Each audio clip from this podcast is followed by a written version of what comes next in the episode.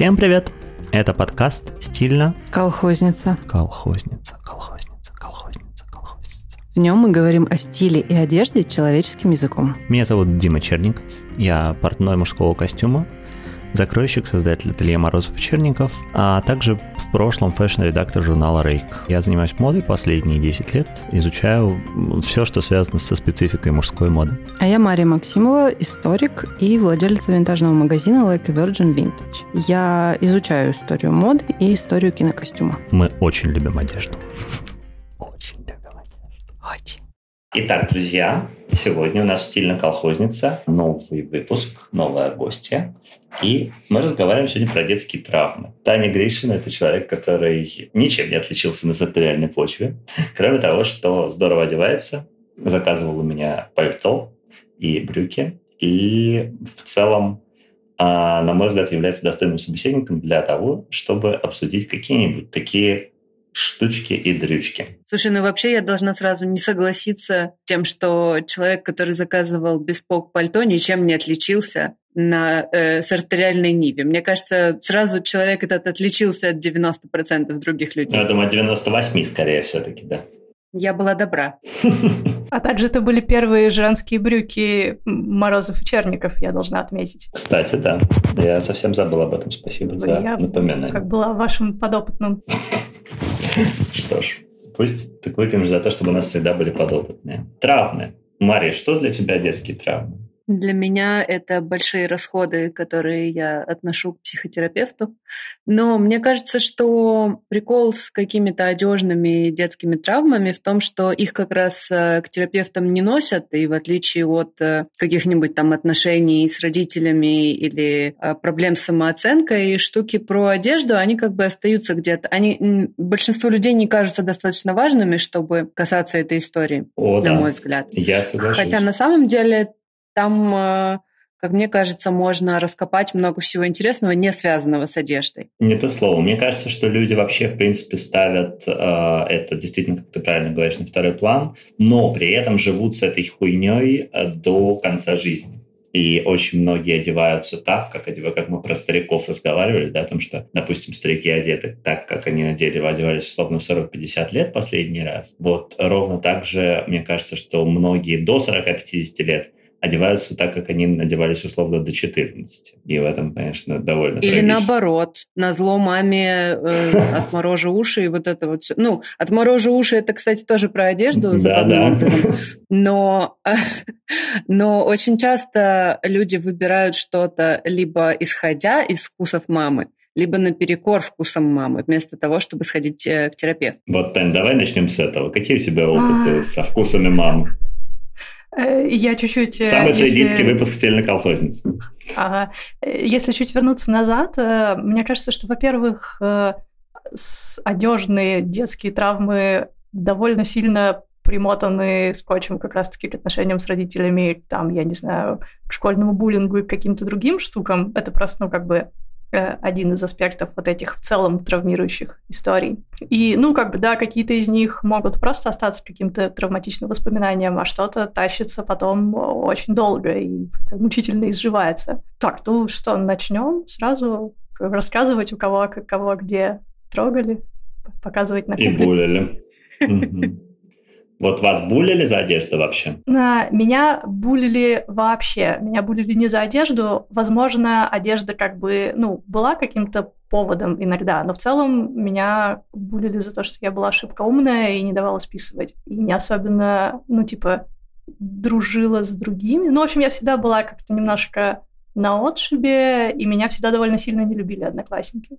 Мария? У меня э, была история, я рассказывала, что меня считали человеком с припиздью, когда я начала увлекаться секондом и винтажом, но это уже были такие годы ранней юности, когда, в общем-то, уже никто никого не, не булил, ну, потому что это сложно булить таких больших людей, как мне кажется.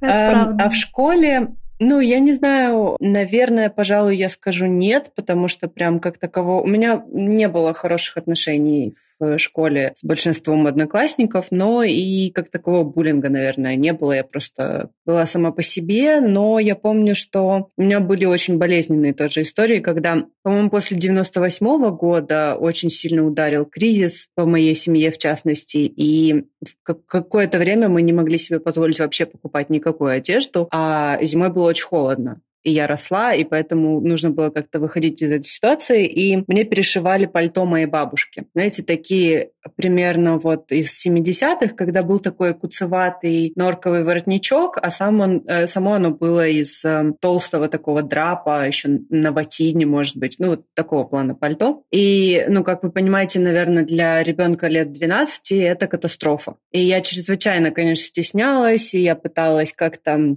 раздеться до того, как я зайду в школу, что было довольно сложно, когда там, не знаю, какие-нибудь минус 20. Вот, в общем, да, я хорошо помню вот это ощущение, что кроме того, что ты в целом отщепенец и слишком умный, и ходишь там, читаешь книжки вместо того, чтобы зависать где-то с модными ребятами, так ты еще и в целом одет как бабка, литерали. И это не было комплиментом на тот момент. Вот, так что, да, я прям это все помню. У меня были, в принципе, довольно странные истории, потому что у меня не было особого, особо жесткого дефицита вещей, то есть у меня никогда не было много вещей, потому что мои родители вообще антишмоточники, то есть это, наверное, прям такие супер далекие люди от того, чтобы вот шопингом каким-то заниматься. То есть мама, конечно, иногда обновляет вещи, папа, мне кажется, вообще в последнее время ну, очень мало закупается, хотя вот немножко начал интересоваться, я тоже уже рассказывал в момент, когда я начал писать про моду, он начал читать какие-то мои статьи и иногда спрашивать, можно ли какую-нибудь обновку купить, пойдет ли она ему и так далее. Мне было очень рад. Вот, Это но, очень трогательно. Да, но в тот момент... А ты папе не э, шил ничего? Шил рубашку. Подарок один раз было дело. Да, просто костюм он не носит. Вот, на рубашку носит с удовольствием. И, короче, в момент, когда мы, когда были тоже 90-е, а, у меня была проблема не характера «нет одежды», а характера вся одежда абсолютно хуй пойми что. Причем хуй пойми что не в значении перешитое пальто, а в значении просто как бы... Э, во-первых, мама всегда покупала мне вещи размера XL. То есть как бы с тех пор, как многие На говорят... Вырост. Э, да-да-да, другие люди, это типа оверсайз. Они хейтят из-за этого. Я не хейчу из-за этого оверсайз. У меня к этому отношение как бы спокойно, потому что я понимаю, что это просто стилистический прием. Но я просто знаю одного своего клиента конкретно, который говорил мне, что я ненавижу женщин в оверсайзе, потому что они ассоциируются у меня с э, петербургским детством вот конца 80-х, начала 90-х. Причем одевали, одевали на вырост его, а ненавидит он женщин. Где тут логика? Вот это патриархат, никакой логики. Всегда, да. Вот, и, соответственно, у меня были, ну, как были размеры XL, XXL, я прекрасно помню эти все пуховики, э, эти рубашки и свитера с длинными-длинными рукавами, которые приходилось подворачивать. И в целом, как бы у меня сарториальная независимость, мне кажется, появилась удивительно поздно, потому что, ну, то есть я bloomer во многих отношениях. А во сколько? Это. Ну, так, а, да, кстати, это хороший вопрос. Я думаю, что первый раз я пошел в магазин по-настоящему в ТЦ Extreme, я помню, это был мой первый шопинг. Я пошел туда за конверами, я купил там безумные совершенно клешеные штаны и один свитер э, из альпаки. Ну, в смысле, как бы тогда это еще были такие перуанские маленькие лавочки, в которых, типа, магазин «Путь к себе», только там не было никакого «Пути к себе», там были только перуанские свитера альпачи. Вот. И, может, альпака не настоящий Вполне себе путь, я считаю. Да, да, по-своему путь, безусловно, к сарториальному себе, да. Вот, они тоже были, конечно, все очень большими, потому что я, естественно, ну, кроме конверсов, потому что с ботинками как-то проще было. Вот, а, но в целом я покупал себе, конечно, тоже с расчетом на, видимо, на продолжающийся вырост безостановочно. Я думаю, что это было лет 14, может быть, 13. То есть э, это был мой пер, первое сарториальное решение. Осознанное нет, не очень. Слушай, ну мне кажется, что не так уж это и поздно. Ну да, вообще. В том смысле, что довольно сложно иметь какую-то полную независимость, когда ты не зарабатываешь деньги. Безусловно, безусловно. Это правда. Я покупала себе какие-то вещи сама, в, э, ну, вот может быть там лет в 14-15, э, на какие-то случайно там сэкономленные со школьных обедов деньги, наверное, я уже сейчас плохо помню.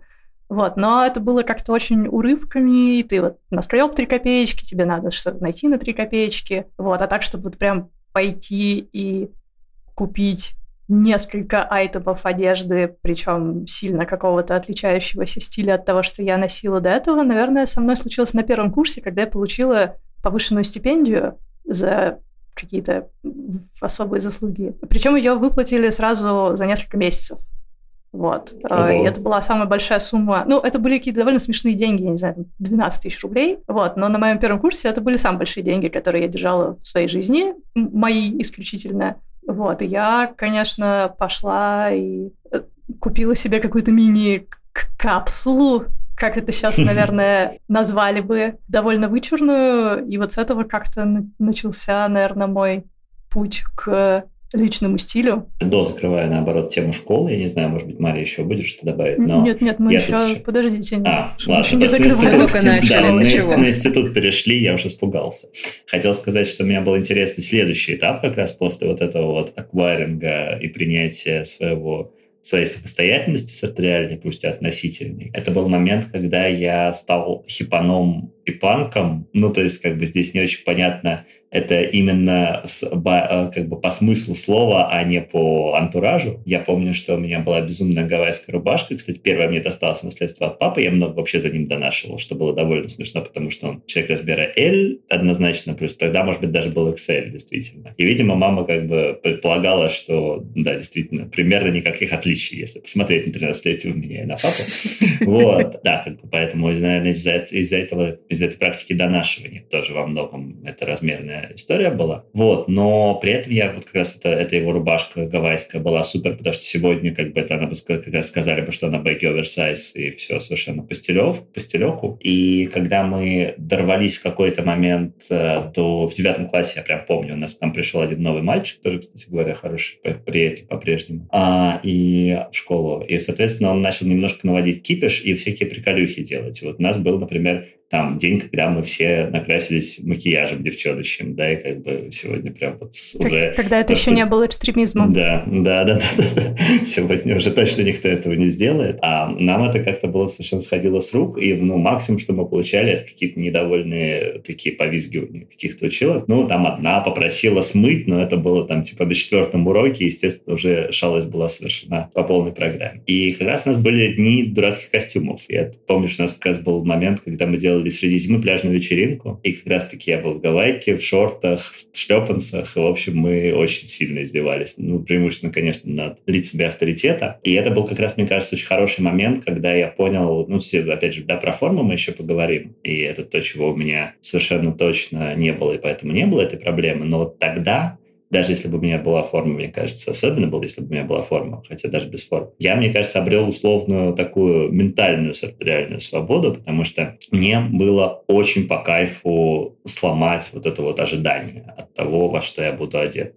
И это прям очень, очень все было эффектно эффективно. Я помню, я помню, что на мне еще была в этот момент ушанка к, к, к этой гавайке с этими шортами. У меня даже сохранилась фотография. Я думаю, что нам нужно... Ее нужно непременно На Патреоне выкладывать. Вот. А, собственно, это, конечно, определило, кажется, мой дальнейший стиль, потому что я уже говорил тоже, что костюмная история у меня началась э, тогда, когда мне показалось, что я слишком, как это, развязен в своей жизни, да, и мне нужно в чем-то собраться. Вот как раз, наверное, пред, пред, предкостюмная история. Это была вот эта вот гавайка с э, ушами. У меня есть э, смешная история про э, вещи на вырост. Я сейчас из а, абсолютно воспоминания расчехлилась. Я не вспоминала об этом, не знаю, очень-очень много лет. Когда я была маленькой, ну, то есть это был какой-то, мне кажется, младший детсадовский возраст. Какие-то я не помню, кто это был, я не знаю, какие друзья семьи, бабушкины знакомые, подарили, значит, мне кожаные туфли, ну, там, на 10 размеров больше.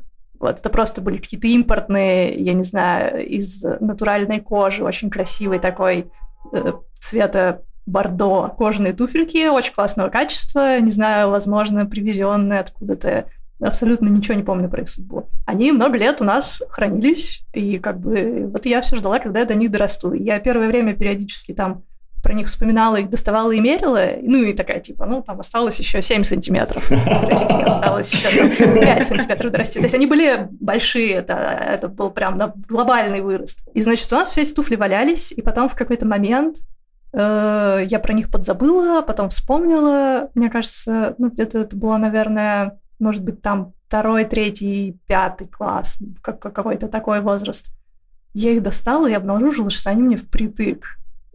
И типа вот я пропустила момент, когда их надо было начать носить, и они вот уже, и понятно, что нога растет с такой скоростью, что типа не доллары туфельки эти роскошные я буду носить. Это было так обидно. Я, я сейчас вспомнила, ну господи, какое какой абсурд и как это я много... не дорос не до одной какое-то яркое вырос. свидетельство вот э, того, как, не знаю, в 90-е а, обходились с вещами. Да, и отдельно, отдельный прикол в том, что насколько люди не заморачивались с подарками. Да, да, ну, я не знаю, это, может быть, это, их это же ну, отдали, такая они изощренная пытка подарить ребенку э, что-то, что настолько не скоро его порадует, это просто... Возможно, вот эта вот э, история с двумя маршмеллоу как бы воспитала меня тогда. Я умею ждать, я получаю свое.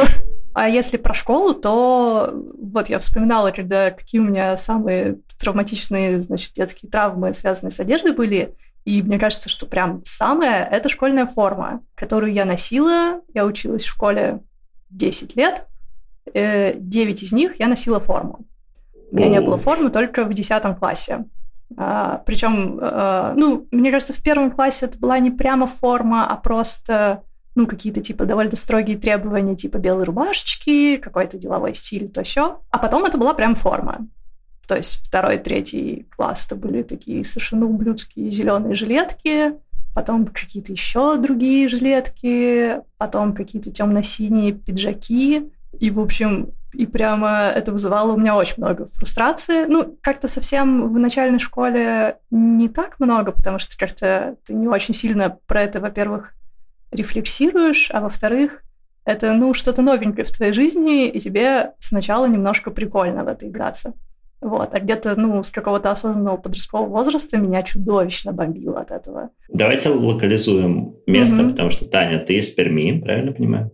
Это Пермь, да. Вот. Мгм. И Мария надо сказать, из Москвы, соответственно. Ну, первый класс я училась в Березняках, потом мы переехали в Пермь. Это все были не какие-то, типа, ультраэлитные школы. Часть времени я училась в абсолютно, э, ну, обычной школе на районе, через дорогу от дома, вот. Э, И в одной из школ, я училась в пяти разных школах. В одной из Ого, школ много. и, и во все- да, ну типа это ультра комбо невезение. А, Мгм. значит, в одной из школ мы были единственным классом, который носил форму, а, потому что наша классная руководительница вы А-класс, вы элита, и, Мгм. в общем, и на нас смотрели просто как на ложков. Все остальные Б, В, подразделение. Г, Д, Е, Ж, З, ну вот эти все остальные классы. Типа, это было вдвойне просто унизительно, потому что, ну, как бы, вас и так немножко чморят, потому что вы класс выпендрежников. И вы еще и как ложки ходите в этих чудовищных жилетках, и это прямо ух. Слушай, А, а неужели классный руководитель имел силу э, такие решения внедрять? Видимо, да. Ну, я не помню, честно говоря, как э, вообще так получилось, но да, наверное, наверное, она пришла к родителям и сказала, давайте сделаем. Родители такие, «Ну, да, хорошая идея, давайте сделаем. Вот. И, в общем, с, с тех пор э, есть не очень много тем, на которые я могу как бы прямо яростно сраться с другими людьми, но вот типа необходимость школьной формы – это одна из них. И каждый раз, когда, ну, в разговоре мне кто-нибудь начинает говорить, нет, ну, формы есть свои плюсы, она скрывает там имущественное неравенство, и вот чтобы, значит, бедных детишек не гнобили, и богатые не выпендривались. Ну, типа, это полное фуфло. Это так не работает, это О, никогда да. не работало. Это не работало в советские времена, когда все абсолютно ходили в форме, потому что если почитать, ну, какие-то воспоминания или, по-моему, у Горалик была статья про королеву класса, ну, типа, и как девочки там разных возрастов вспоминали вот про такой феномен, тут была ли у них королева класса, и как они, типа, определяли, что это вот была она. И там были, Мгм. значит, прекрасные истории про каких-то, ну, не знаю, дочек там дипломатов, какой-нибудь номенклатуры, которые вот ходили не в обоссанных этих колючих коричневых ужасных платьях, а у них были платьишки из кашемира, сшитые, значит, по меркам, там шелковые воротнички, значит, с кружевом ручной работы. Ну, короче, э, любую форму всегда можно дотюнить. Э, Вокруг формы всегда остается очень много, там, обувь, сумка, я не знаю, какие у тебя часы, ну, миллион вещей, по которым... Телефон, в конце концов, в наше время. Телефон, да. Ну. Кого привозят в школу, типа, ча- ну, частный водитель, а кто пилит с окраин там на трех трамваях. Ну, в общем, а, это все ужасно бросается в глаза. Форма никак в этом не помогает. И это, ну, как бы я всегда воспринимала это как исключительно какую-то репрессивную штуку, которая нахер не нужна ни зачем просто вообще. Что насчет дисциплины, которую якобы форма поддерживает? Да, вот это второй тип аргумент, э, до которого доходят, значит, сторонники формы, такие, ну ведь если детям не вести форму, они будут ходить в школу как попало. И ты такой, о господи. Ну, то есть нам натурально э, запрещали ходить в джинсах, потому что джинсы это рабочая одежда, а вы потом все пойдете на работу в офис, у вас там будет дресс-код, вот, типа, привыкайте с юных лет. Ну, Типа, работала ли я хоть раз в жизни в компании с хоть какими-то требованиями к внешнему виду? Нет. Ну, в общем, и как бы вот этот аргумент, что это ну, дисциплинирует, и если так не делать, то, значит, девушки будут одеваться развратно, а мальчики будут ходить в спортивном костюме, потому что у детей нету, типа, представления об уместности одежды. Ну, типа, так помогите им выработать эти представления об уместности. Ну, как пусть они потренируются, Пусть Разговоры они, ну, о важном. Как, попало. как завязывать галстук. Типа, я не знаю. Э, ну и как бы в крайнем случае вообще я вообще не вижу проблемы в том, что чел придет в спортивном костюме или в шортах летом и будет сидеть на уроке в таком виде, он типа что от этого? Он будет хуже слышать, он будет как бы меньше думать. Тут, как, каким образом это может помешать учебному процессу? То есть нас натурально отправляли переодеваться. Если ты пришел в школу... Да, у нас тоже было, конечно. Вот, я, да, у нас тоже было. Проверяла систему на прочность и периодически так делала. Особенно по субботам, когда риск оторваться на завуча был как бы ну, сильно ниже, и, в принципе, там 9 раз из 10 это проскакивало. Вот, на десятый раз меня отправляли домой переодеваться, и я шла домой, вот. Э, родители меня, к счастью, очень поддерживали вообще в моих вот этих всех бунтарских начинаниях. И мама такая, типа, ну, ты что, с ума сошла? Ложись спать обратно. Как, что, ты обратно сейчас пойдешь в школу? Ну, типа, нафиг это надо. Ну вот. А, в паре школ, где я училась, я пыталась собрать петиции из, ну, значит, типа за отмену Ого. формы. Э, ну, то есть я натурально печатала такие, типа, листы для сбора то есть, подписей. Буквально сортариальная активистка у нас в гостях сегодня. Да, вот, э, я собирала подписи, типа, ну, там, со всей параллели, со всех, до кого могла дотянуться, все очень радостно все подписывали.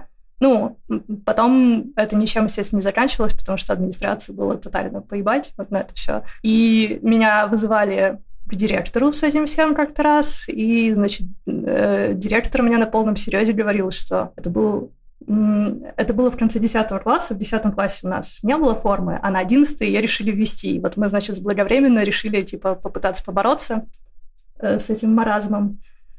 Вот, и директриса говорила, что ну как, вот если не ввести форму, ну вот девочки будут сидеть в своих вот этих джинсах на низкой талии, у них оттуда стринги торчат, мальчики, значит, на это все смотрят, и они уже не могут учиться.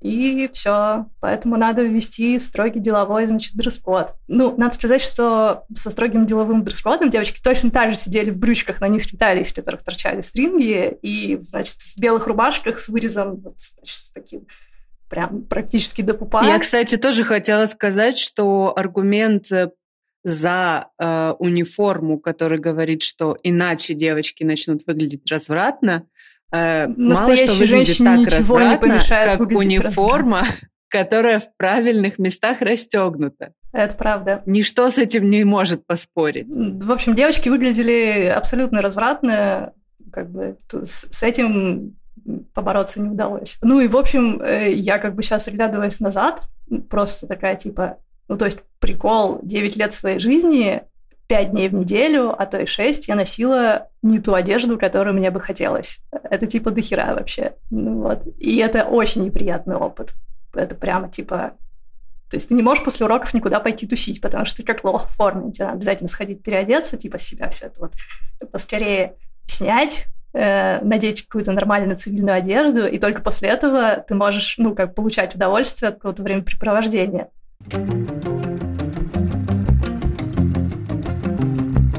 Мария, у тебя была форма? А, у нас не было формы, прям формы, потому что, я так понимаю, у меня была супер простая школа на районе через дорогу, и А, очень много было матерей-одиночек, очень много было всяких разных э, семей с низким доходом. Это были 90-е. И вводить какой-то дополнительный источник э, расходов для людей считали не очень э, разумным, я так понимаю. Но у нас было вот это вот белый верх, темный низ, типа, как бы правила были, они были не супер строго определены, но до чего доебаться находили всегда. И в частности, вот в подростковые уже там годы э, доебывались до фенечек, до О, крашеных да, ногтей, да, да, до каких-то вот этих вот историй, максимально каких-то вообще кого, кого трогают мои ногти, Господи Иисусе. И ну, вот это происходило постоянно. Это да, макияж. Я помню, что да. у нас до девушек доебывались просто из-за макияжа очень, очень явным образом. Э, Причем абсолютно это было у нас не системно. Ну, то есть ты тоже, опять-таки, 9 раз из 10 ходишь, и, ну, ни у кого это не вызывает вопросов. На десятый раз тебя ловит какая-нибудь особенно э, злобная завучиха и такая, а, немедленно в туалет смывать все. Вот, ты идешь в туалет, сидишь там типа пять минут, пока она не свалит. И идешь дальше по своим делам. У нас были дежурные, которые ходили по классам, такая полиция моды. Они ходили по классам и проверяли, кто как выглядит. Э, и мерили длину юбок. нарушителей. Нет, э, длину юбок не мерили, но записывали, у кого там какая-то неаккуратная прическа, мальчики, которые вовремя не постриглись, кстати. Да, у нас такое было Я считаю, что... ну, то есть у нас не было полиции моды, но у нас доебывались училки просто, типа, что это ты ходишь, значит, с локонами. Да, это прям была, была, была серьезная. Ну, я считаю, что некоторым это бы и сейчас не помешало. Ну, не то, что там неправильной длины, а просто мужчины, которые не приучены нормально стричься, это Опять же, сарториальное воспитание. Полиция моды не помогла. Да, и вот такая вот хуйня, это, по-моему, очень разные вещи, которые в этом как бы проблема, что имплементируются это все правда. эти правила настолько погано, что не очень понятно, зачем их имплементировать да. вообще в этом случае. То есть школьники в деловом, в строгом деловом виде выглядят же очень нелепо. Это как бы вообще не прививает тебе вкус там к ношению костюма, к ношению каких-то приличных вещей. Это все всегда какое-то очень кургузое, мятое. Это куртка, которая типа на 20 сантиметров торчит из-под э, пиджак, который торчит из-под куртки. Да-да-да. Э, причем тоже это все какое-то супер оверсайзовое, мешковатое. Спортивный э, спортивный этот рюкзак еще сверху да, этого да, да, всего да, да. добра. И это типа настолько некрасиво и ну, прямо настолько оскорбляет эстетическое чувство, что совершенно непонятно. Ну, в общем, все еще непонятно, какая в этом была польза. Я потом очень много лет после этого не могла носить, ну, там, какие-то вот такие условно деловые вещи. Все, мне кажется, какие-то первые рубашки и пиджаки начала носить после 25 точно, потому что до этого это вызывало чудовищное отвращение просто. У меня был э, такой один из первых э, сарториальных шоков относительно мужчин, э, когда я видела своих одноклассников, которые, чтобы не переодеваться, под класси... ну, классические, как бы, да, в кавычках, брюки, которые из говна э, какого-нибудь полиэстера сшиты были, не по размеру куплены и так далее. Так вот, они под них надевали спортивные штаны, да. чтобы не переодеваться. Да, да, да, было такое. Было. И когда они сидели, они торчали одно из-под другого, и у меня просто кровоточили глаза. Это, конечно, э, стринги, торчащие из штанов, ничто, ничто по сравнению с этим. По поводу Это спорта правда. и casual, на самом деле у нас вот интересно вообще была другая история. То есть у нас был полный диктат casual с первого класса. Мне кажется, никому не было вопросов за джинсы ни одного единого раза. Да, за стринги торчащие были. Блять, стринги, это так смешно говорить сейчас, повторять это слово так много раз, как будто, типа, все, ну, все остальные люди вокруг, мне кажется, кто из других поколений, либо раньше, либо позже, они не очень понимают вот сакраментальность этого слова, этого понятия, потому что как бы, это, стринги — это то, что определило нас вообще, в принципе, как личности, это возможно, правда. в большей степени. Да, чужие или свои, тут уж у кого какое. Вот. У вас как было, Дмитрий? Два из трех человека в этом чате думают о своих стрингах в этот момент. Кто эти люди? Это мы с тобой, Дима, конечно же. Пусть, пусть погадают. Вот. А, и, собственно, у нас как раз наоборот, э, ну, то есть даже были ребята, которые ходили в спортивках действительно в школу и к этому не было никаких вопросов, то есть почему-то как бы доебки до шорт были, например, значительно большими. Вот, а до кроссовок тоже никогда не было вопросов, но я думаю, что там, наверное, в те времена как раз... Ну, то есть, наверное, кеды в целом были при, признаком неформала, безусловно. То есть, как бы это обычно такие эмо-панки какие-то э, носили, и в целом это был такой маркер. Но э, как бы за, за какие-то элементы эмо, когда там уже люди начали прокалывать себе что-то на лице, например, там, или даже, ну, уши, понятно, там такой тонкий момент, да, что далеко не всех ну, то есть тоннели, конечно, очень не принимали. Тоннели очень ненавидели и кричали, и говорили, все, снимай, все, значит, заживляй. Я уж не знаю, что там было. Но у нас прям были, были ребята, которые угорали.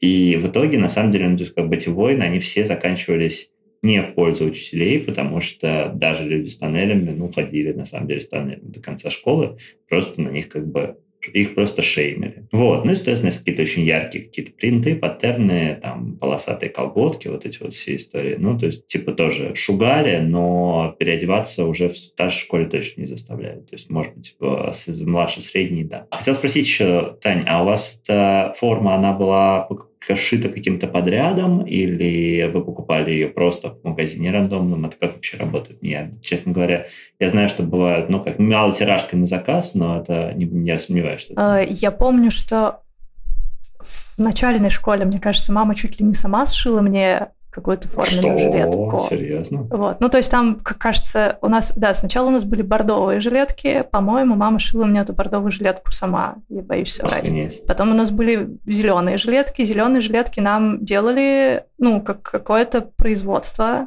Э, то есть я помню, что туда все приезжали, снимали мерки, и там что-то можно было как-то немножко повлиять на ее дизайн, назовем это так. Вот, ну, то есть там, я не знаю, на пуговицах или на молнии, я не знаю, как карманы, чего-то такое. Ну, ну в общем, это многое. Вот. Это, но это меня, в принципе, стандарт. Меня это слабо утешало, но вот я помню, что мы ездили и что-то там как бы решали по поводу этой жилетки. А потом у нас были, по-моему, просто какие-то темно-синие пиджаки, и надо было просто сходить и купить себе любой темно-синий пиджак, ну и носить его там с каким-то белым верхом и черными брюками или там юбкой. Вот. А то есть низ вообще не входил в форму? Нет, кстати, низ у нас низы нигде не входили в форму. Ну, предполагалось, что ты просто носишь какие-то черные брюки или черную юбку любого фасона. Вот, видимо, да. А на сколько лет хватало формы? На один год? А, мне кажется, нет. Ну, я очень часто меняла школы, поэтому мне вот на одну школу формы хватало, скажем так. Типа на те пару лет, тройку, пока я там училась. По-моему, как-то так это происходило, да. Ну вот. Ну, с жилетками попроще, с брюками, наверное, было бы сложнее. Да, ну, жилетка, она была такая, да, ну, не сказать, что какая-то оверсайзовая или просторная, но, в общем, я из, нее, из нее не вырастала. Я точно помню, что, типа, она была норм по размеру. А вот это ощущение вырастания как раз, Мария, может быть, ты как раз про, мало пока про Фрейда разговаривала, это мы тут с Танькой раз, это самое, разливаемся руладами, а у тебя какие были? Я мало про Фрейда разговаривала? Что?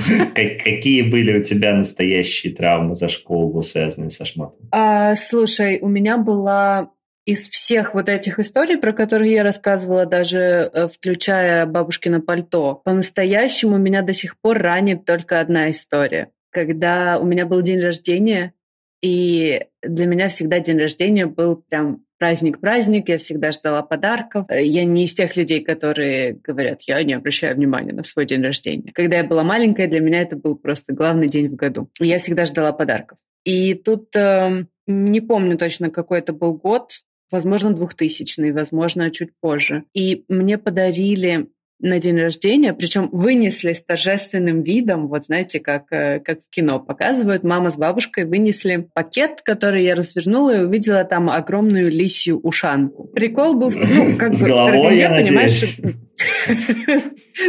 с чьей-то чужой головой, как у Гуччи. Таким ты а, выросла, да, поэтому. Нет, прикол был в том, что в Караганде всегда э, все главные истории были про тепло, потому что зима длится 9 месяцев, и средняя температура там минус 15, минус 20. Поэтому, когда ты маленький, главный прикол тебя одеть как-нибудь, чтобы ты не умер. А как ты при этом выглядишь, это О, твои да. проблемы. Ну, Но в Перми примерно такая же история. Мы до этого ходили, значит, всей семьей присматривать мне новую шапку, потому что из старой я там то ли выросла, то ли что-то. И э, я как бы очень конкретно объяснила, что вот эта шапка мне не нравится. То есть это было как бы informed decision со стороны моей э, семьи подарить мне на день рождения шапку, которую я сказала, что я не хочу. И для меня это была такая рана на сердце, потому что это как бы это, это потраченный день рождения да. ни на что. Это предательство. И, в общем, да, эту шапку я так и отказывалась носить. И это были вот эти вот истории про назло маме отморожу уши, потому что я ее просто снимала, не доходя. А отморозить уши – это не, не красное словцо в Караганде, это вполне реальная перспектива. Вот.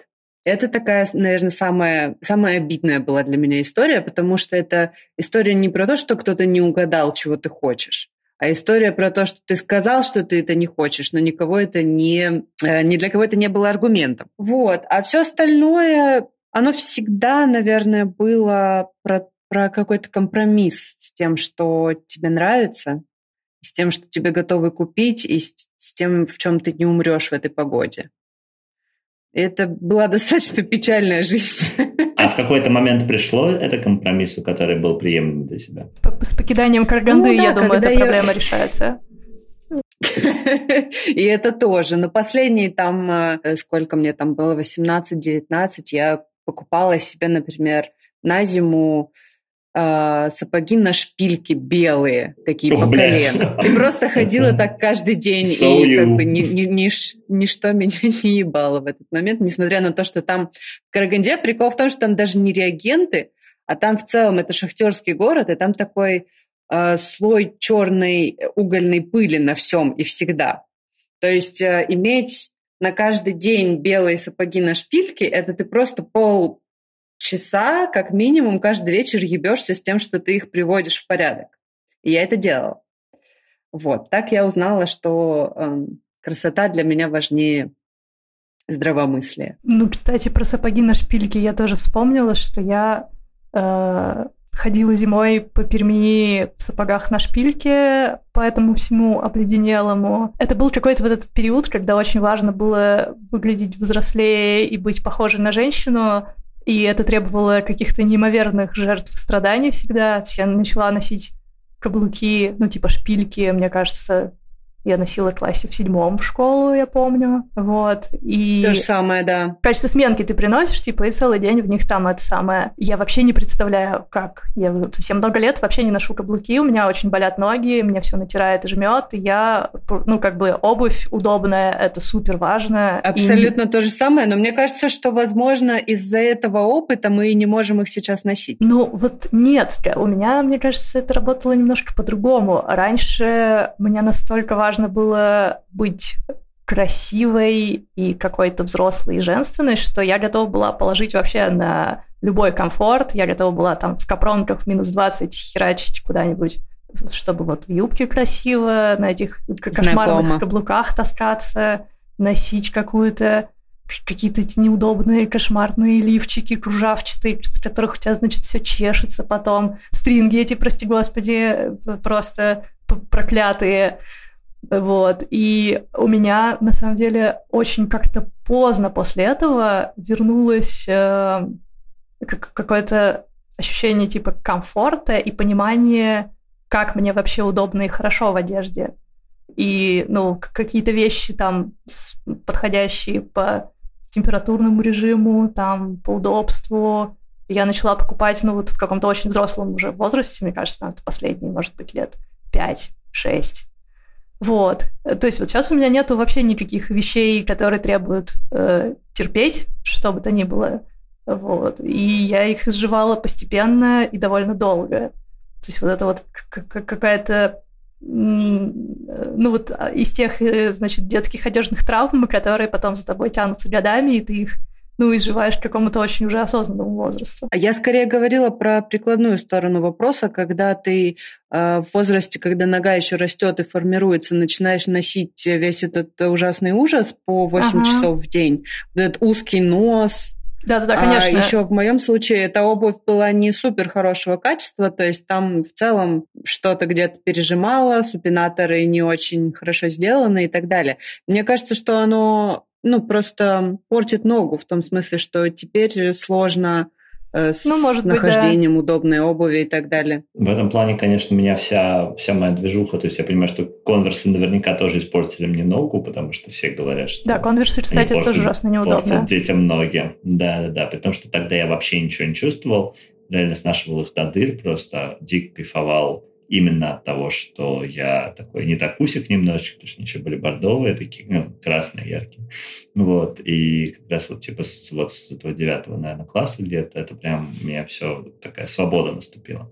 Но вот интересно, ну, при том, что как бы никакого представления о размерах вещей, о материалах и так далее, естественно, я не имел. Как бы это был вопрос статусного потребления, разумеется. И как раз хотел спросить про этот Sartorial Awakening, ну, ты, Таня, уже заметила это, и, в принципе, довольно четко рассказала, да, что, условно, на самом деле до осознания того, кто ты и что ты хочешь носить, да, тебе прошло, соответственно, ну, то есть, то есть тебе сейчас... Мне 33. Вот, соответственно, в 28, да, ты говоришь, что ты, условно, привела свой гардероб к тому виду, который ты хотела бы, чтобы каким то Ну, примерно, да.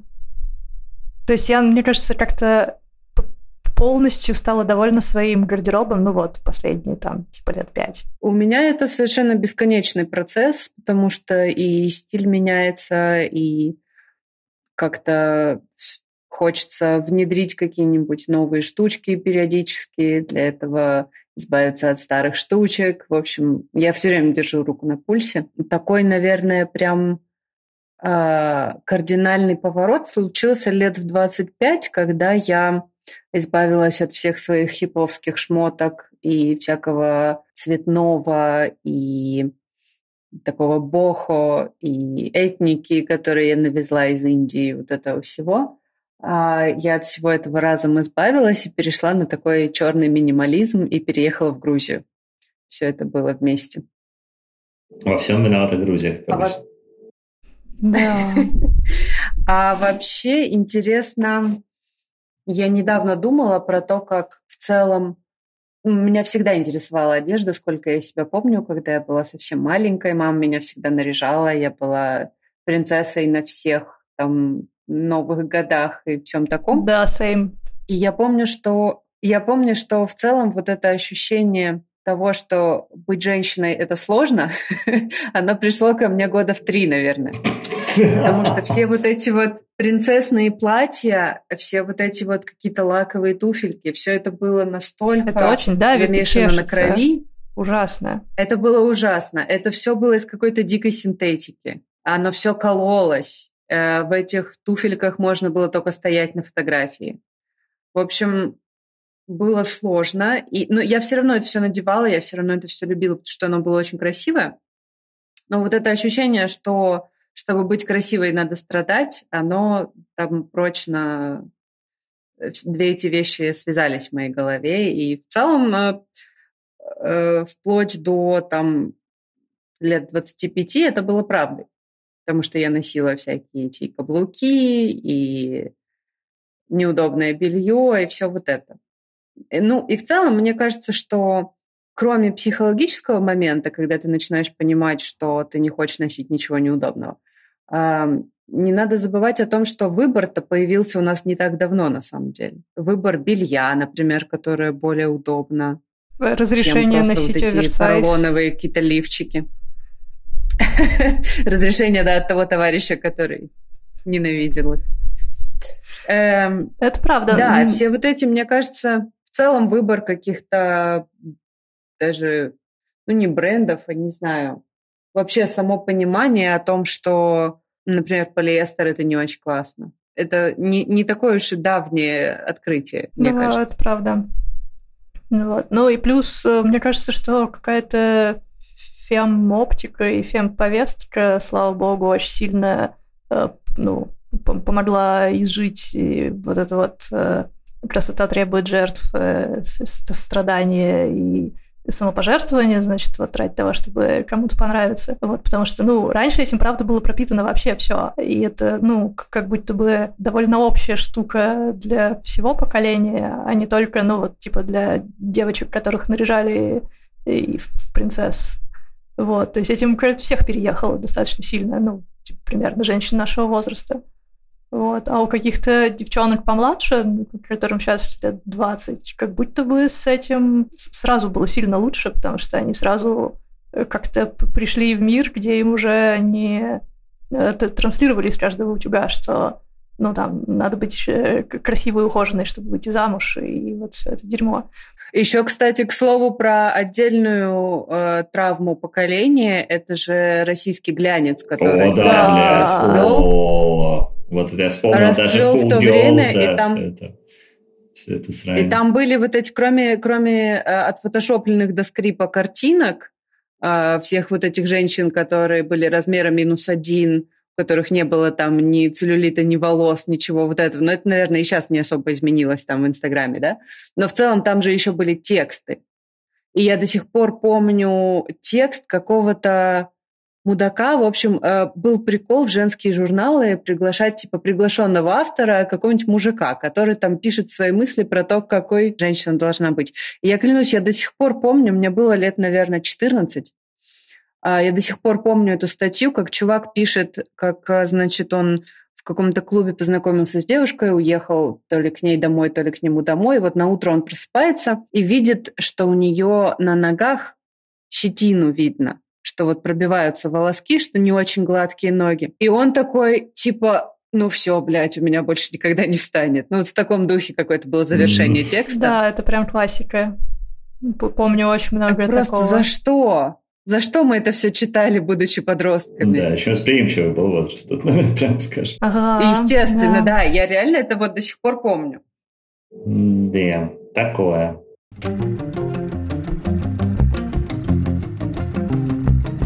Меня в этом плане, конечно, мужская позиция вообще, э, ну, как бы, я, понятно, что история про волосатые ноги ничего не могу сказать, потому что мне абсолютно реально всегда была оптика профеминистическая, и, кажется, это пугало еще в те годы людей, которые еще ну, не видели в этом мейнстрима, поэтому довольно трудно, ну, как, типа, де- с девушкой всегда контакт залаживался легче, а вот, э, ну, типа, если ты это объясняешь кому-то, не знаю, взрослому или мужчинам другим, то, конечно, далеко не все соглашаются и понимают вообще, о чем речь. Вот, но, да, история про то, что красота требует жертв, мне кажется, действительно сегодня очень сильно подрас э, в хорошем, ну, как бы, к счастью, нашему всеобщему. А, но у мужчин вообще такого не было. То есть у мужчин был разговор про тело, телом как бы я не вышел, прямо скажем, и у меня никогда не было типа фигуры и чего-то такого. Вот, то есть про тело, я думаю, что мы еще будем отдельный выпуск делать и про это поговорим, про скини шейминг, например, тоже, который ничуть не хуже, чем фэт шейминг. Подожди, но мне кажется, что худоба – это вполне себе отдельное тело. Я mm-hmm. думаю, что в этом смысле полные люди могут с тобой поспорить, что это в целом достаточно при, привилегированная ну, вот, тема. Вот. Я как раз хотел сказать, что для мужчин нет, для женщин да. Для мужчин нихуя вообще просто. Для ну, мужчин ты, даже ну, если Мне ты... кажется, что нет. ты в пищевой цепочке стоишь все-таки повыше, чем э, полненькие мальчики. Вот. Но просто 100%. над вами еще типа качки, которые гнобят вас всех. Вот. Окей, окей, не суть. Ну, в общем, короче, я к тому, что сортериальные выборы никогда не имели значения в наших этих самых, наших э, как-то волчьих разборках детских, потому что мне кажется, ну, или, или тут важный момент, что, как бы, что я тоже всегда был очень сильно на отшибе и не общался особенно с людьми, которым на самом деле, которых волновали вот эти вот тачки-сучки. А может быть, дело в том, что э, мне было э, просто настолько поебать, что я не замечал. Потому да, что, возможно, шуточ, потому что шуточки про мою вообще... одежду звучали... Угу в старших классах, э, вот к вопросу о буллинге, как раз-таки меня никто не спросил, болели меня или нет. А, вот, меня никто не булил, но подтрунивали. То есть я помню, что на меня подтрунивали, и было довольно смешно, что я как бы не чувствовал в этом шейма, я в этом чувствовал ну, такой степ, как бы, и это очень легко, как раз в тот момент, опять же, я, наверное, понял, что в этой социальности где тебя пытаются сожрать, плюс-минус все, на самом деле ну, как бы иметь самоиронию, и если тебе сказали, что типа э, лол, у тебя типа цветочки на рубашке, надо в следующий день прийти с цветочками на рубашке еще больше, просто потому что как бы через это легко очень, э, на самом деле. А потом в цветочке на рубашке становится твоей фишкой. И это прям довольно прикольная история, как бы там прям динамика однозначно шла. В какой-то момент я, наверное, типа, 20, мне, вы просто говорите про 25-28, я могу сказать, что в 20, ну, типа, уже, наверное, да, в 19, 18-19 а, на первом, где-то к концу первого курса я уже чувствовал, что я нормально одеваюсь. То есть у меня была рубашка размера L, а уже как заметно, да, про, про, про прогресс, и какие-то там, условно, брючки с ремешком. И в этот момент я уже понимал, что, ну, типа, на меня более-менее по-человечески смотрят, потому что, ну, типа, такой чувак, вот обычный чувак в рубашке. А потом, собственно говоря, в, наверное, 19 я купил себе первый пиджак. Ну и, собственно, тогда все и началось. Вот. Дальше все как в тумане. Да, да, буквально. И как бы после этого уже никаких вопросов по внешнему виду и по внешнему облику, и по тому, надо ли, можно ли меня шеймить за это, ни у кого как будто бы не возникало. Ну, как бы наверняка какой-то с теплым пиджаком и костюмами тоже был, но он уже точно никогда не был чем-то таким по-настоящему болезненным. Хотя тут важно про костюм, я еще взял микрофон, вспомню эту историю про, которую, кстати, Таня знает, потому что мы с ней записывали уже другой материал про это, а, про, про, про мой выпускной костюм, потому что это был total cringe, потому что это как раз тоже выбирала мама. Это, это необходимо выложить цель. тоже, это моя любимая фотография. Да, не подшитый. У меня была в этот момент корешечка, как у Никакеева, хотя я еще его не слушал даже, особенно кажется. Вот. И, собственно... А, еще у меня была как бы э, прото-борода, когда у тебя растут клочки таких э, каких-то этих самых, не знаю, брыли, в общем, с разных сторон, в самых неожиданных местах. И в этом сочетании как бы у меня был светло-серый костюм в полосочку и я себе к нему, это мамин выбор был, а я себе к нему купил гал, галстук в пейсле размером, ну, условно, 8 на 8 сантиметров. То есть как бы их там было 4 пейслина на весь галстук, но они были очень большие. И в этот момент, конечно, ну, все как-то все, все сложилось. Тут я понял, что как бы гармошка брючная у меня была сантиметров 15, я так думаю, без преувеличения особого. И, в общем, прям... Ну, и наверняка там были какие-то черные макасины к этому всему. Я почти в этом уверен, я уже точно не помню. Необходимо вот. найти этот материал в архивах. Это просто Да, жемчужина. фотография есть. Причем, причем у нас панк-девчонка рядом со мной стоит в короткой платье, коротком платье типа бордово-черного цвета, немножко в фасоне балеринск, балеринской этой самой пачки. Вот, и все это просто прям ну, манифик. А, да-да-да-да, еще там сзади разъебанный автобус школьный, на котором нас везли на раз этот самый, на Бухалова.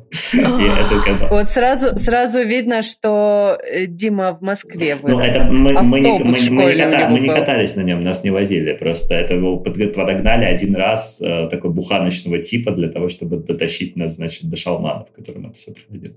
Ну, нет, конечно. У нас обычно такие на, на похороны нанимали. Вот реально, это ровно тот же самый, он с круглыми вот этими глазами, который такой охуево, сам бухуевозит происходящего немножечко. Я вспомнила, пока ты рассказывал, значит, про э, шуточки над одеждой. Э, э, очень смешной доеб к одежде, который со мной произошел, наверное, в классе в десятом. Это как раз тот год, когда мы не носили форму. И, значит, в какой-то момент моя соседка по парте, или просто девочка из класса, такая, Тань, а ты из религиозной семьи, да?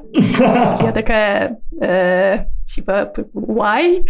Э, и она такая, ну ты так одета, вот, а я была одета в юбку до колена, такую немножко спортивного фасона, э, в такой кардиган типа с длинным рукавом, немножко мешковатый, и типа в кеды. Ну, то есть, э, но это, видимо, смотрелось странно на фоне как раз моих одноклассниц, которые, во-первых, отличались формами, а я была, мне кажется, в 10 классе довольно еще плоская вот, и которые носили как раз вот это вот все там с вырезом, вот эти джинсы, из которых торчат стринги и все. Видимо, на этом фоне я реально выглядела немножко как девочка из семьи со строгими нравами, которые, в общем, не разрешают там открывать коленки и носить короткие рукавчики.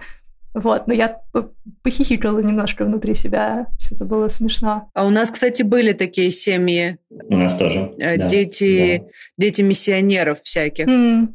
И там обычно прикол был, что, во-первых, этих детей было великое множество в каждой семье. У нас была девочка из семьи тоже каких-то, условно, там, старообрядцев а, или что-то так. И она, я помню, что она родила первого, первого ребенка своего будучи в школе. Это был, конечно, просто полный... Как бы, в общем, жила свою тоже лучшую жизнь, которая ей предназначалась. Надеюсь, у нее все очень хорошо сейчас, и детей тоже. Иначе, конечно. У меня, э, я хотела рассказать тоже про историю э, выпуск, с выпускного. У меня э, платье с платьем нет никакой примечательной истории, потому что я взяла его у старшей подруги. Мы не стали морочиться и покупать платье на один раз. Но у меня на тот момент волосы были ниже попы. У меня была такая толстая коса.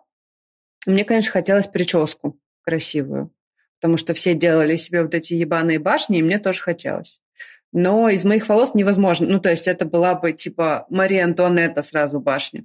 А, ну и в целом никто не мог совладать с таким количеством волос из парикмахеров. Никто не умел ничего с этим делать. Поэтому у меня остался единственный вариант, и мы сделали а, то, что сегодня назвали бы апроприацией. Мы сделали афрокосы.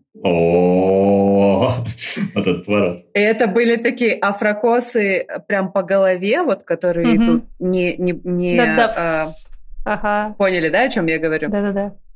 Вот. И это были здесь афрокосы, и сзади это был пучок из афрокос.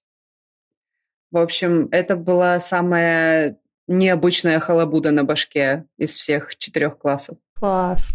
А, я вспомнила, что у меня довольно, ну вот типа, я помню про несколько каких-то выпускных, ну там какой-то типа условный выпускной из начальной школы, потом там типа школа, университет. А у меня были довольно прикольные платья, они были все немножко с припиздью по-своему, вот, потому что и мне хотелось быть не как все, и как-то а, мама меня в этом поддерживала, вот, я помню, что э, мой fashion-дебют был, наверное, как раз, э, когда я заканчивала началку.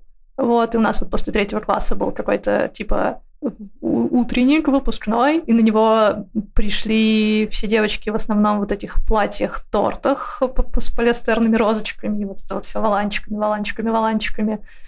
А, а мне мама сшила из э, бабушкиного, кажется, э, бархатного платья, такого очень классного винно-алого цвета.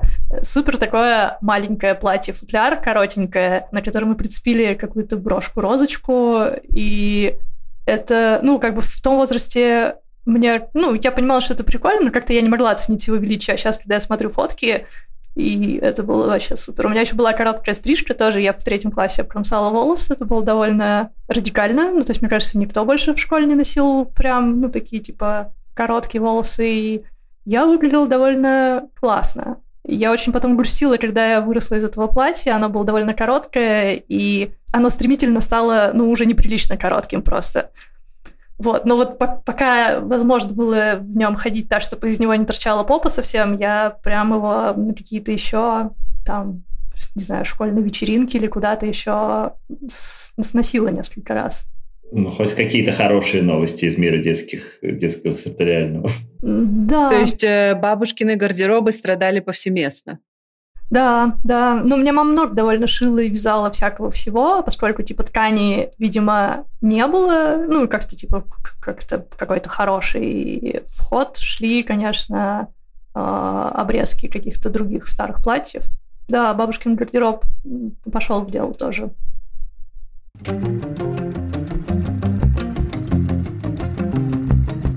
Слушайте полную версию выпуска «Стильная колхозница XL» на Патреоне и Бусте по ссылкам в описании. Поддерживайте наш подкаст, чтобы мы могли продолжать выходить и записывать новые выпуски. Спасибо вам. Маленький Блиц. Что вы думаете э, про следующее? Как, какая вещь травмировала вас сильнее всего? Ну, то есть вот буквально предмет одежды. То есть какой предмет одежды вы бы никогда вообще реально в жизни больше не надели? Может быть, я, может и не бы. Может, не наденете. Может быть, у нас еще остались эти вещи. Я долгие годы э, просто до дрожи в коленках ненавидела ебучие подштанники и клялась, что больше никогда. Но сейчас я, видимо, просто прошло время, и травма как-то улеглась, и сейчас у меня нет подштанников, но я не, не исключаю того факта, что если я куда-то поеду в страну, где мне нужно будет утеплиться, я куплю подштанники, и ничего со мной не случится. Но вот эти вот особенно, они даже были в какой-то момент не подштанники, а надштанники, когда ты в детстве, э, как бы вот у тебя там белые какие-нибудь колготочки, юбочка в складочку, и тебе нужно в этом во всем Что? дойти, например, до школы. Да. Надеваешь сверху баллоневые штаны. Сверху надевались Ага, ну типа они были либо баллоневые, либо такие супер волосатые, знаете, как бывает. Да-да-да. У пуховый меня были вязаные штаны, натурально, типа как свитер, только штаны. А вот это я вообще все пропустил, у меня ничего подобного не было. Ну, э, их чаще всего, мне кажется, все-таки девочки Ну носили, чем мальчики, потому что это именно утепление под юбку. И ты потом куда-то вот до- доходишь, доезжаешь, и там это все снимаешь, чтобы быть приличной. И это ужасно. Это просто ужасно. Я никому не рекомендую. Оно все чесалось. Э, Не, стоит даже говорить, насколько богопротивно это все выглядело. В общем, травма. Ох, да. Э, Надо сказать, э, нынешняя зима была первой в моей жизни, когда я не носила не только подштанников, но и даже колготки под штаны я ни разу не надела. И вот я поняла, что стоит жить так, как по- по-другому не, не стоит. Жить не стоит. Да, Ну я вот, постоянно, про травму, тоже не ну, надевал разу. Э, Вот, э, про травмирующие вещи я сейчас что-то так лихорадочно перебирала. Э, Наверное, это лифчик с пушапом. Вот что я вспомнила. Потому что... Во-первых, это. Типа сильно было сопряжено с тем, что я очень много-много лет сильно комплексовала из-за того, что у меня маленькая грудь. Ну, типа, сначала она просто не росла, а у всех уже выросла, а у тебя, типа, вообще нету, ну, ни- ничего абсолютно. Вот, потом она как бы начинает потихоньку расти, но, ну, она все еще, типа, крайне тщедушная. Очень хочется носить лифчик, чтобы выглядеть как женщина. Вот, а тебе туда просто нечего положить, и таких микроскопических лифчиков не существует. И ты как бы вот среди самых-самых маленьких лифчиков находишь какой-то самый крошечный, и я натурально носила его с ватой, конечно, первое время, потому что, ну, чтобы грудь хоть как-то, ну, была похожа на грудь, вот. А, Ну, потом там наросло что-то свое, и потом в какой-то момент я стала покупать э, очень-очень пушапные лифчики с поролоном, которые делали из моего, типа, ну, там, какого первого размера, я не знаю, такой прямо уверенный, прям такие сиськи. Вот, сверху это все обтягиваешь еще таким обтягивающим таким платьишком с декольте. Вот, и мне казалось, что, ну, это просто, типа, верх э, красоты и женственности и сексуальности. Вот. Почему-то меня в том возрасте как-то совершенно не смущало, что, ну, вот, как бы я, не знаю, встречу молодого человека, он как бы оценит мои формы, и потом у нас, значит, с ним все это как-то дойдет дело до секса, и он снимет с меня этот пушапный лифчик и как бы обнаружит, ну, а- Ага. огромный вообще подлог. Вот. Э, Но меня тогда это не заботило, я все это радостно таскала, и как-то... А потом в какой-то момент э, меня просто переклинило уже в Москве, и я такая, а нахрена я вообще ношу лифчик? Типа, можно же и так. И меня настолько поразило это осознание, э, что я перестала, типа, в тот же день. И, ну, вот с тех пор как-то больше и не ношу. Вот. Ну, как, и, во-первых, а во-вторых, я поняла, что у меня нормальная фигура, и, ну, типа, она классная и так, не надо ничего там, вот это вот все. Ну, в общем, это был какой-то прикольный момент, во-первых, принятия тела, ну, а во-вторых, отказ от какой-то неудобной херни абсолютно, которая еще и выглядит довольно нелепо, и тут все это вот, типа, чешется и врезается. Вот. Слушай, ну я должна сказать, что я от себя, от лица себя 12-летней шлю тебе лучи зависти в твои подростковые годы, потому что у меня все было наоборот, у меня грудь начала расти рано, очень быстро и очень стремительно, и меня это все очень сильно смущало, это очень сильно привлекало внимание ненужное мне. А, это все было очень болезненно физически. И мне очень нравились вот эти вот красивые лифчики с пушапом, которые носили нормальные девочки. А когда типа вот э, без пушапов в те времена нормальных каких-то не делали. Они были уродские, с такими э, огромными широкими лямками. Ну, типа да, как да, да, для да. бабки, не знаю. При том, что это же все равно, ну, какой-то там первый, второй размер, это все равно микроскопический лифчик на ребенка. Зачем вы это делаете? Ну, в общем, э, э да, я очень как-то это все не любила. Я очень завидовала девочкам, у которых маленькая грудь. И и потом в целом э, мы э, в бельевом выпуске это обсуждали. Э, я в целом и до сих пор завидую женщинам, которые могут носить все вот эти вот, не знаю, там платье с открытой спиной до самой задницы и все вот это, потому что они спокойно ходят без лифчика, их ничего не смущает. В общем, все так были... Зависть, зависть. Все были травмированы лифчиками в разной степени. Сто процентов. Ну, я вот не был. Я не сразу научился их расстегивать, но практика, в принципе.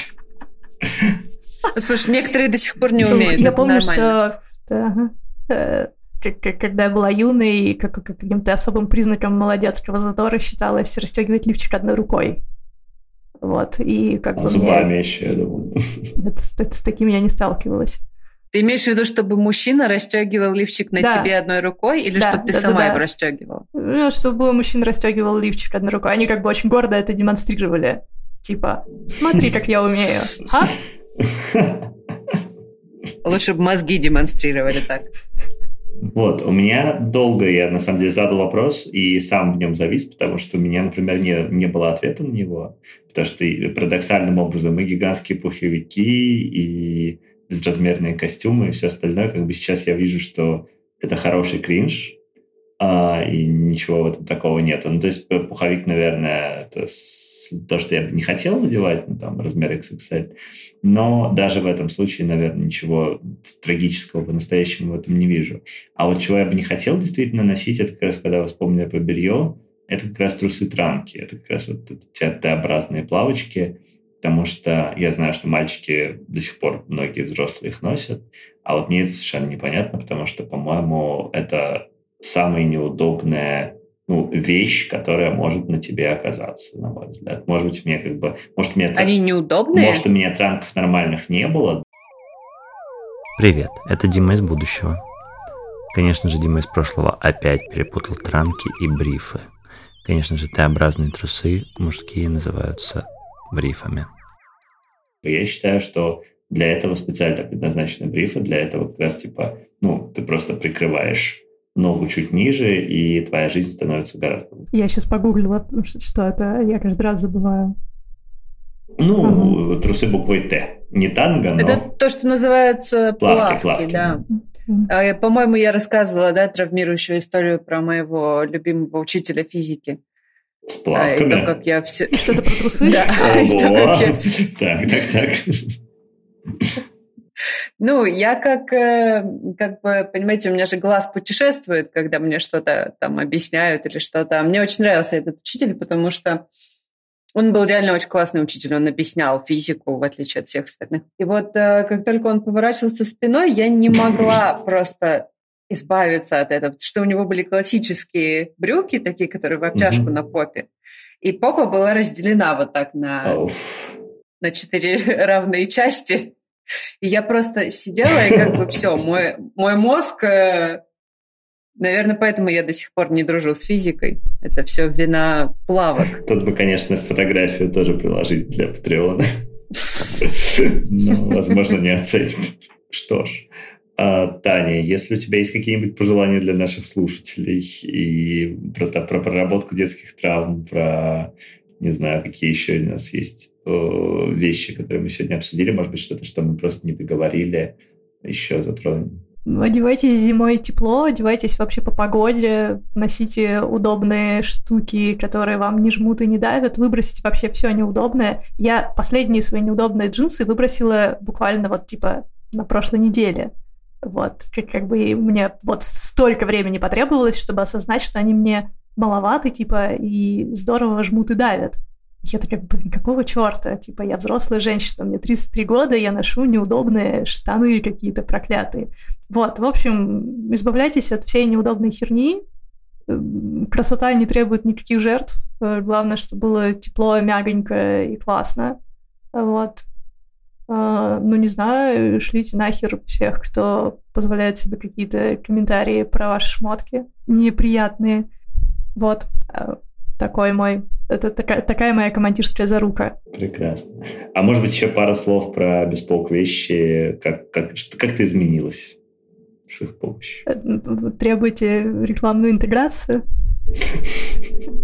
Да, конечно. А, требуйте долива. Для меня, мне кажется, бесполк шмотки, э, ну, это вот абсолютно мой люкс. Меня не очень Э, прельщают какие-то э, именитые бренды. Ну, в смысле, э, у меня никогда не было какой-то жажды иметь, я не знаю, сумочку Dior или какую-нибудь, не знаю, рубашечку Gucci. Ну, типа, это все очень прикольно выглядит, все такое, на это интересно смотреть.